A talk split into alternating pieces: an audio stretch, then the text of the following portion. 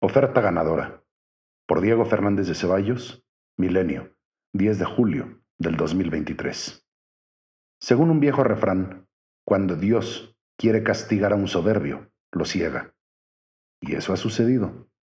Su Alteza Pequeñísima, desde el palacio de Hernán Cortés, proyectó a Xochitl Gálvez como poderosa adalid opositora a la malhadada y ridícula 4T el incumplir su palabra, de respetarle el derecho de réplica si un juez así lo ordenaba, y sus cotidianas majaderías misóginas propias de un rufián, no del presidente de la República y jefe del Estado mexicano, exhiben a un ser desquiciado y demuestran el grado de devastación moral y política en el cual se halla.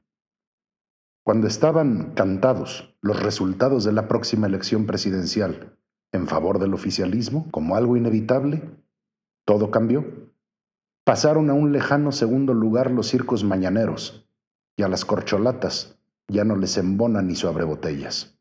Por más que rueden y hagan patéticas piruetas con insolente derroche de dinero frente a sus acarreados, la mayoría sojuzgados y empobrecidos. Lo importante ahora para Va por México es no echar las campanas al vuelo, ni confiarse y dar espacio a la soberbia. Quien abandere esta lucha debe extremar precauciones en todo momento, porque la pista es larga, con obstáculos y resbalosa. Así como repentinamente cayó la farsa gubernamental, puede degradarse la potencia con la cual arranca esta opción novedosa, fresca y valiosa para muchos millones de mexicanos. Plantear un gobierno de coalición no tiene precedentes en México.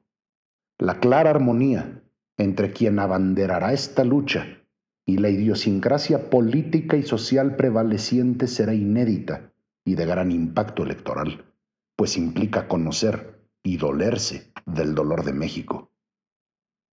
La propuesta de un gobierno integrado pluralmente con ciudadanos honestos y capaces, no pandillero, un gobierno promotor de la ciencia y la tecnología para enfrentar con eficacia los graves problemas nacionales y a un mundo desafiante y competitivo, un gobierno encabezado por una persona idónea para elevar la condición humana de los llamados pueblos originarios y de conjuntar los esfuerzos de todas las clases sociales para sacar a millones de mexicanos de la ignorancia, la miseria y la postración, es una oferta ganadora. México no resiste más un gobierno de mesías, caudillos o cómicos involuntarios. Demanda ser gobernado por mujeres y hombres comprometidos con el verdadero patriotismo, acreditado en su quehacer cotidiano. Sí, el camino es largo, con obstáculos y jabonoso.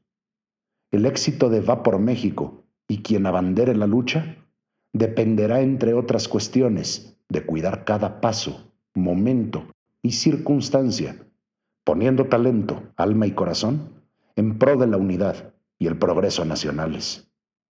Confiarse y perder la cabeza implicaría perderlo todo y postergar la tarea para hacer de México la casa grande donde todos podamos realizarnos plenamente como seres humanos.